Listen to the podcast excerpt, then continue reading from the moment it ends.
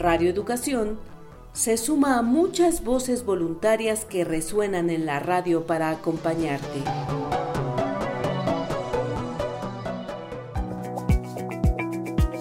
El voluntariado de lectura de Chubut presenta Las otras voces, literatura en cuarentena, producido por Gerardo Siriani y Silvia Contín.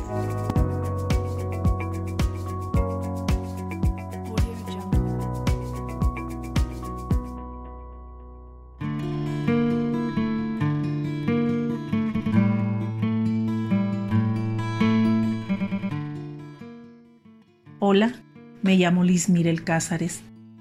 Soy mexicana, vivo en Chihuahua, Chihuahua.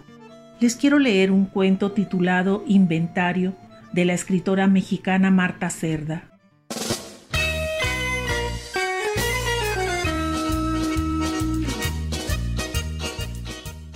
Mi vecino tenía un gato imaginario.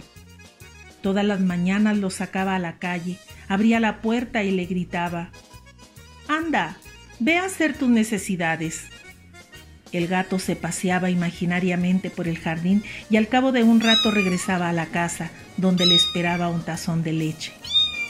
Bebía imaginariamente el líquido, se lamía los bigotes, se relamía una mano y luego otra y se echaba a dormir en el tapete de la entrada.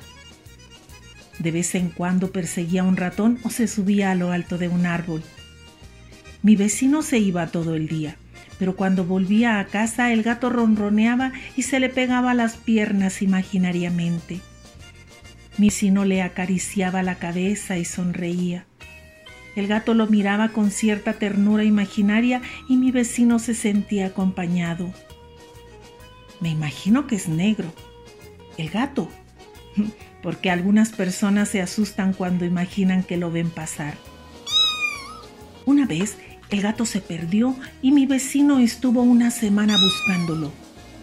Cuanto gato atropellado veía, se imaginaba que era el suyo, hasta que imaginó que lo encontraba y todo volvió a ser como antes, por un tiempo, el suficiente para que mi vecino se imaginara que el gato lo había arañado. Lo castigó dejándolo sin leche. Yo me imaginaba al gato maullando de hambre entonces lo llamé, mi nino, mi nino, y me imaginé que vino corriendo a mi casa. Desde ese día mi vecino no me habla, porque se imagina que yo me robé a su gato.